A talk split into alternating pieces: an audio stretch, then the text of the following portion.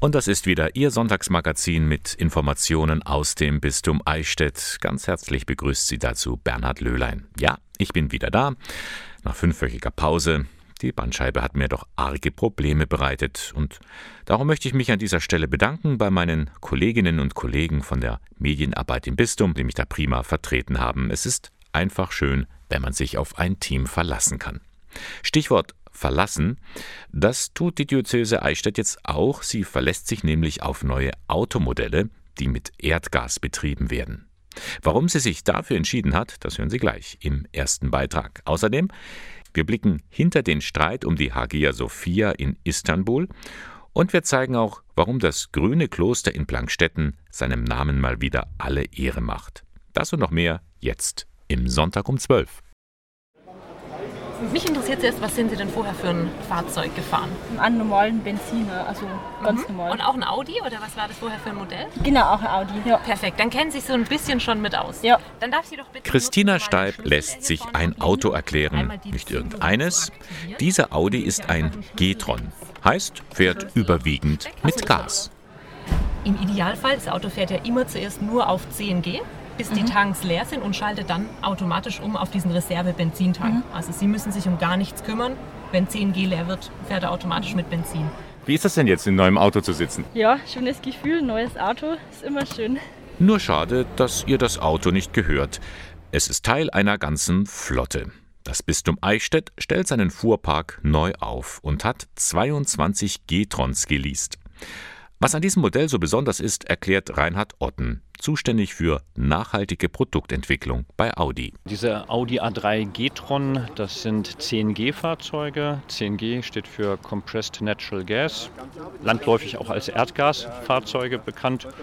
Und die sind von den Schadstoffemissionen sehr, sehr günstig, aber haben vor allem eine sehr, sehr gute CO2-Bilanz. Am vergangenen Mittwoch hat die Diözese die Autos im Audi-Forum in Ingolstadt in Empfang genommen. Fragt sich nur, wozu braucht die Kirche so viele Fahrzeuge? Thomas Schäfers, Amtschef des bischöflichen Ordinariats in Eichstätt. Ja, die Kirche muss mobil sein. Sie möchte die Menschen erreichen. Sie hat viele Mitarbeitende, die in ganz vielen Dienststellen ganz viel unterwegs sind, um bei den Menschen zu sein und äh, Sie unterstützt damit einen regionalen Anbieter. Das ist, glaube ich, eine gute Lösung. Das heißt, es ist eine doppelte Wertschätzung, einmal für die Natur und einmal für die Mitarbeiter der Audi, denn da sind ja auch Kirchensteuerzahler. Das kann man so sehen, aber vorrangig und leitend war natürlich jetzt das Anliegen, ökologisch ein äh, Zeichen zu setzen und in den nächsten Jahren ist das erstmal etwas, wo wir, glaube ich, äh, gewonnen haben. So sieht es auch der Beauftragte für Umweltmanagement im Bistum, Richard Ulrich. Die Diözese Eichstätt verfolgt nämlich ein großes Ziel. Wir wollen äh, mit einer neuen Klimaoffensive 2030 Plus äh, versuchen, in absehbarer Zeit äh, Klimaneutralität zu erreichen. Und da ist es natürlich jetzt mal ein erster Schritt, der sich durchaus sehen lassen kann. Rund 450.000 Kilometer fahren die Mitarbeiterinnen und Mitarbeiter pro Jahr mit den Dienstwegen. Da kommt ganz schön was zusammen. Auch an Schadstoffen. Das wird nun anders. Wir haben damit äh, keine Probleme mehr mit Feinstaub und Stickoxid, äh, wie sie bei Diesel äh, vor allem anfallen. Und wir haben dadurch, dass Erdgas ja einen großen Anteil an Biogas beigemischt hat, durchaus einen deutlichen Rückgang des CO2s. Kosten sparen und der Umwelt Gutes tun. Was will man mehr?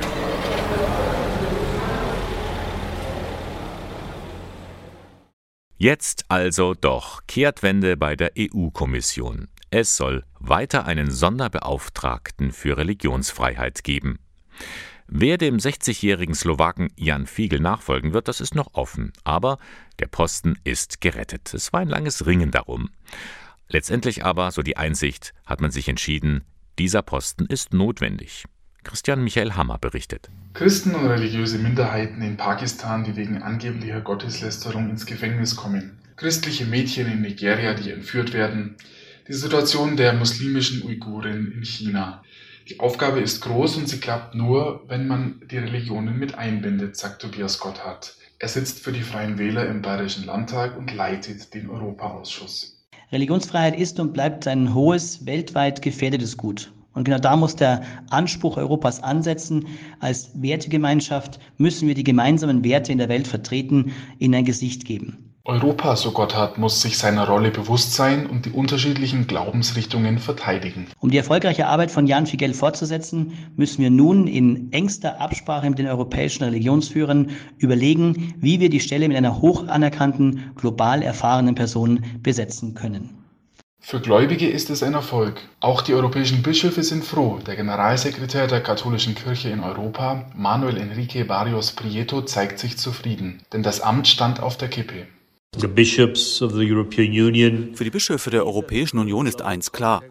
Die aktuelle Situation auf der Welt, die immer wieder von Diskriminierung und Gewalt gegen religiöse Minderheiten geprägt ist, die verlangt und verdient, dass die EU weiter Unterstützung zeigt. Europa muss seinen Führungsanspruch geltend machen und sein Verständnis von Gedanken- und Glaubensfreiheit.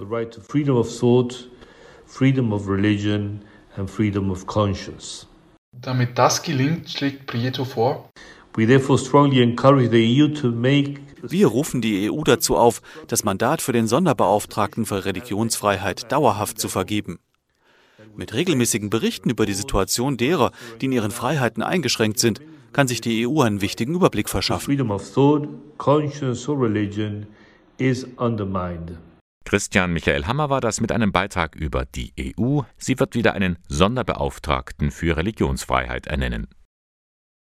Sie hat in den vergangenen Wochen für Aufsehen gesorgt, die Hagia Sophia, ein Bauwerk in Istanbul im früheren Konstantinopel. Denn das Museum, das für Christen wie Muslime gleichermaßen eine Rolle spielt, ist in eine Moschee umgewandelt worden. Das hat für große Verärgerung gerade im Westen gesorgt. Aber warum? Dieses Bauwerk war ja schon mal über viele Jahrhunderte eine Moschee gewesen. Auskunft darüber kann uns Pater Michael Prohaska geben. Er ist gebürtiger Wiener und ein Fachmann für die Kirche im Osten und er kennt die Hintergründe um die Hagia Sophia sehr genau. Pater Michael lebt hier in Eichstätt und ist Vizerektor am Collegium Orientale, eine Art Priesterseminar für Studierende aus den Ostkirchen. Und jetzt ist er bei mir hier im Studio. Herzlich willkommen, Pater Michael. Grüß Gott, danke für die Einladung. Die Hagia Sophia war jetzt in den Medien und viele können mit diesem Namen, mit diesem Begriff gar nichts anfangen und sind vielleicht erstaunt, wenn man weiß, im Jahr 537 war es eine Kirche, eine Basilika. Wie hat sich das geschichtlich damals entwickelt? Die Hagia Sophia zu Deutsch die Kirche der heiligen Weisheit, ist das ostkirchliche Symbol über die Jahrhunderte geworden für die äh, Kirchen des Ostens. Das hängt damit zusammen, wie Sie schon gesagt haben, im 6. Jahrhundert wurde diese äh, Kirche erbaut und war damals schon äh, so quasi ja, das achte äh, Weltwunder.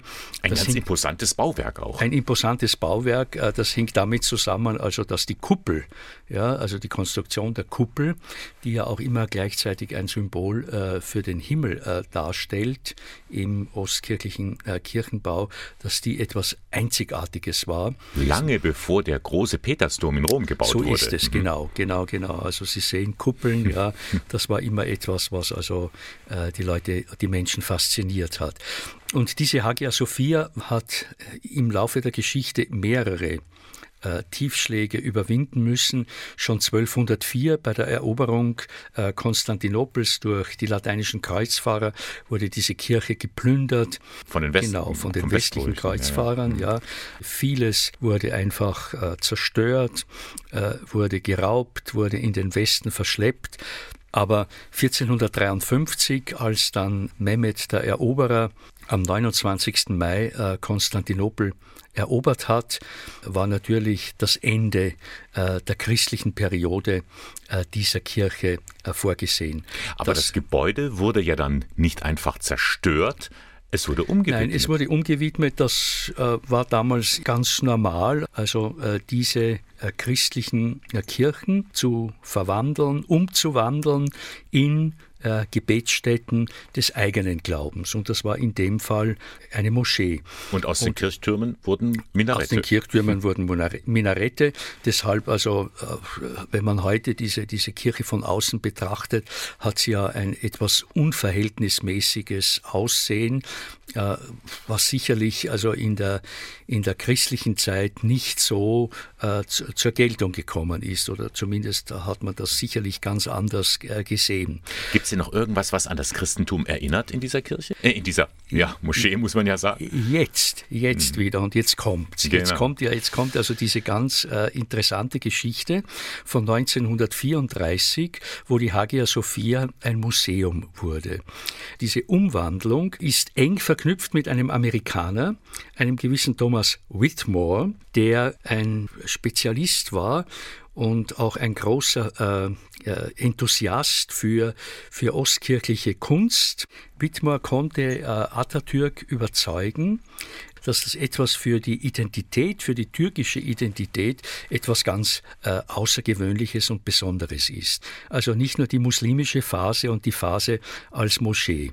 Und so hat ja dann diese Hagia Sophia auch als Museum einen Symbolwert, auch Weltreligion verbindendes. So ist es. Und in, in, in der Zeit danach konnte also dann äh, äh, dieser Amerikaner Whitmore mit seinem, mit seinem Stab, konnte er dann diese übertünchten äh, Mosaiken wiederum freilegen, die wir heute ja, wenn wir das Innere der Hagia Sophia betreten, äh, wiederum betrachten können und darüber staunen.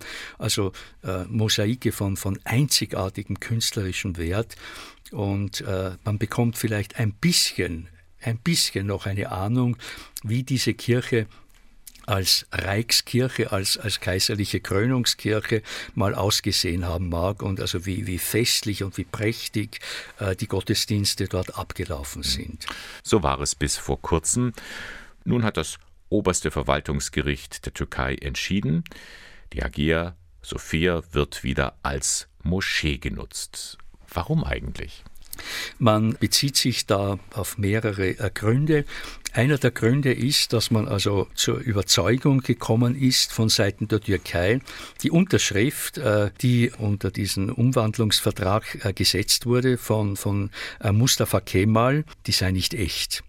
Und zwar begründet man das damit, also dass die Unterschrift, äh, dass er mit, mit Atatürk unterschrieben hätte zu einer Zeit, also 1934, in der er damals diesen Titel Atatürk, Vater der Türken, noch gar nicht äh, geführt hat und angenommen hat.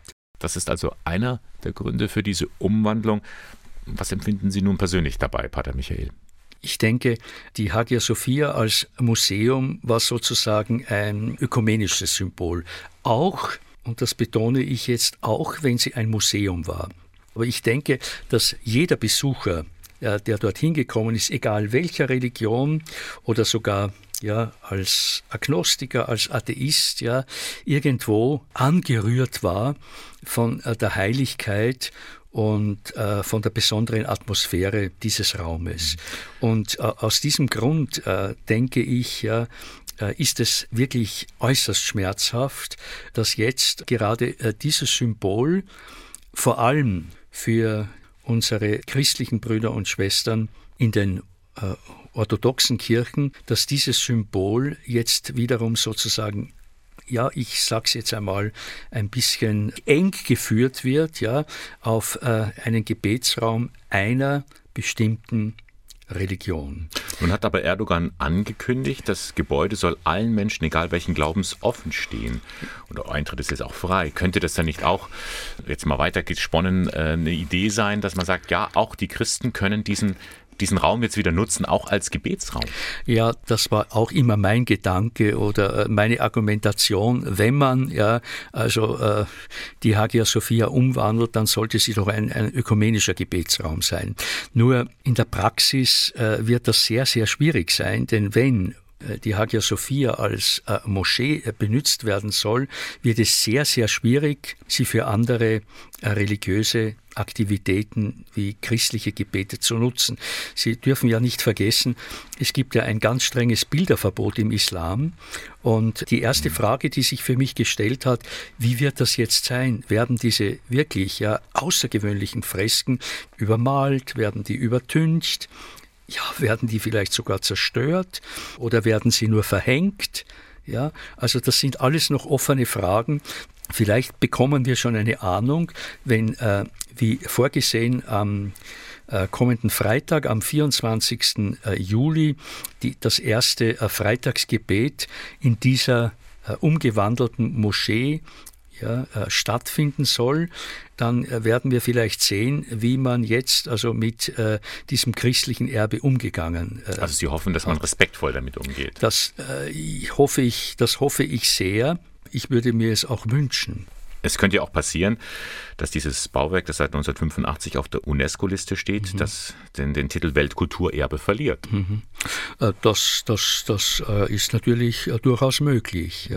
Und ich möchte noch hinzufügen, die Umwandlung in eine Moschee ist natürlich gerade für äh, die Christen, ja, für die, für die orthodoxen Christen eine tiefe, tiefe Verletzung und Verwundung und Enttäuschung.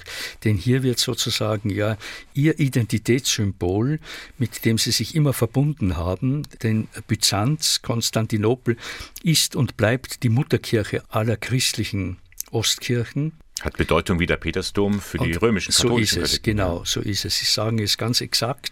Und in, insofern denke ich, dass dieser Schritt ein sehr schwieriger und ein sehr, sehr komplizierter war. Es wirkt auch ein bisschen wie eine Provokation von Erdogan. Wirkt, ja, wenn wir ein bisschen vielleicht äh, hinter die Kulissen schauen, äh, können wir vielleicht sagen, ja, es ist ein Politikum auch. Und es hat natürlich eine spezielle Signalwirkung in den Westen und äh, ich kann mich dem nur anschließen, was ein Journalist geschrieben hat. Also dieser Akt Erdogans ist ein sehr düsteres Signal, das er sozusagen in die westliche Welt sendet. Trotzdem, es bleibt die Hoffnung, dass es sich nicht so schlimm entwickelt, wie Sie es jetzt gerade beschrieben haben. Am 24. Juli, am kommenden Freitag, wenn das erste Freitagsgebet in der Hagia Sophia stattfinden wird, danach sind wir schlauer. Ich denke auch. Ja. Ja. Pater Michael Prohaska, ganz herzlichen Dank für diese Ausführungen. Ich bedanke mich und bei meiner nächsten Reise nach Istanbul, äh, Konstantinopel, äh, werde ich wahrscheinlich, ja, wenn ich diese Kirche wieder besuche, schon ja, in eine Moschee hineinkommen und ich bin dann sehr, sehr gespannt, ja, wie es mir dann gehen wird, persönlich. Genau. Ja. Wann wird das sein? Das kann ich noch nicht sagen, aber für mich ist diese Stadt also etwas ganz, ganz ja, äh, Wunderbares. Und das ja. wird sie auch immer bleiben. Und wird auch immer bleiben. Ja, Und wir werden dann bestimmt wieder von Ihnen hören. Alles Gute, Pater Dankeschön, Michael. danke, danke. Ihnen auch. Sie ist weit über das Altmühltal hinaus bekannt für ihre ökologisch orientierte Lebens- und Wirtschaftsweise. Die Benediktinerabtei Plankstetten. Doch wer in diesen Tagen das Kloster besichtigen möchte, findet sich inmitten einer großen Baustelle. Zum einen wird die Anlage schon seit vielen Jahren generalsaniert, zum anderen wird auch neu gebaut. Soeben war die Grundsteinlegung für das Haus St. Wunibald. Dieser Neubau war dringend notwendig, sagt der Abt des Klosters, Beda Sonnenberg. Also der Neubau war deswegen nötig, weil die Turnhalle ja geschoben hat. Also sie stand ja auf, einem, äh, äh, auf einer Stelle, die also sich bewegt hat. Und wir mussten deswegen einfach das alte Gebäude abreißen. Und dann haben wir uns für diesen Neubau entschieden, allen voran für Kindergarten, Pfarramt und für die Gästezimmer und unten für die Kellergebäude, weil wir auch den Raum brauchen und weil wir natürlich auch den Gebäudebestand schützen müssen. Und dieses Gebäude hat es in sich, denn als Dämm- und Wärmestoff wird Stroh verwendet. Es handelt sich dabei sogar um den derzeit größten Strohballenbau in Süddeutschland. Die Ökobilanz von Stroh als Baustoff ist hervorragend. CO2-Emissionen werden verringert. Die Entscheidung für ein Strohballenhaus hängt einfach mit der ökologischen Grundentscheidung des Klosters zusammen, angefangen von der Landwirtschaft hin bis zur Veredelung der Produkte. Und wir haben ja schon bei, der, bei dem vorhergehenden Bauabschnitt uns entschieden für eine Passivhausbauart und das führen wir jetzt hier weiter mit dem Strohballenbau. Ein Haus aus Stroh. Aber kann das wirklich funktionieren? Feuer, feuchte Viecher, kann da nicht viel passieren? Projektleiter Benedikt Käsberg hört sowas öfters. Er leitet das EU-Projekt Upstraw, das eng mit dem Kloster zusammenarbeitet. Man kann sagen, dass dieser Strohballenbau inzwischen so weit erforscht ist, dass man weiß, was funktioniert und dass ziemlich vieles funktioniert, dass das auch nachgewiesen ist. Wenn diese Strohballenwände verputzt sind oder auch irgendwie anders verkleidet sind, sind die sehr widerstandsfähig gegen Feuer. Also es gibt da Brandtests, wo 120 Minuten geschafft worden sind. Und auch bei Schädlingen besteht keine Gefahr. Das Stroh ist so dicht gepresst und von der Verkleidung eingeschlossen. Letztendlich also nur Vorteile. So sieht es auch Frater Andreas, Wirtschaftsverwalter des Klosters Plankstetten. Wir freuen uns riesig auf dieses Holzstrohhaus, weil wir glauben, dass das energetisch momentan wirklich am nachhaltigsten ist. Wenn Sie sich vorstellen, das Stroh, da steckt ganz wenig Energie drin. Äh, was mich so fasziniert, wenn irgendwann das Gebäude wieder abgebaut wird, dann wird das Stroh einfach wieder in seinen Kreislauf zurückgeführt und kommt wieder aufs Feld und wird wieder eingearbeitet und es gibt nicht irgendwie ein, ein Abfallprodukt, das man nicht verwerten kann. Frater Andreas ist richtig stolz auf dieses Projekt, denn mit dem Strohballenbau wurde eine alte Tradition neu entdeckt. Es gibt ja Holzstrohhäuser in anderen Ländern schon seit Jahrhunderten und die haben sich ja bewährt. Man hat einfach diesen Dämmstoff, denke ich, vergessen, weil er halt nicht so praktikabel und industriell verarbeitbar ist wie, äh, denke ich, äh, chemische Dämmstoffe. Im Herbst soll der Neubau fertig sein. Dann wird die Benediktinerabtei Plankstetten einmal mehr ihrem Ruf gerecht als das grüne Kloster. Und das war der Sonntag um 12 von Radio K1. Alle Beiträge von heute Mittag können Sie im Internet nachhören unter www.radiok1.de. Redaktion und Moderation der Sendung Bernhard Löhlein. K1 finden Sie in Eichstätt am Leonroth Platz 4. Ich darf mich für heute von Ihnen verabschieden, wünsche Ihnen jetzt noch einen schönen Sonntag und eine gute Woche. Wir hören uns dann am nächsten Sonntag wieder. Bis dann.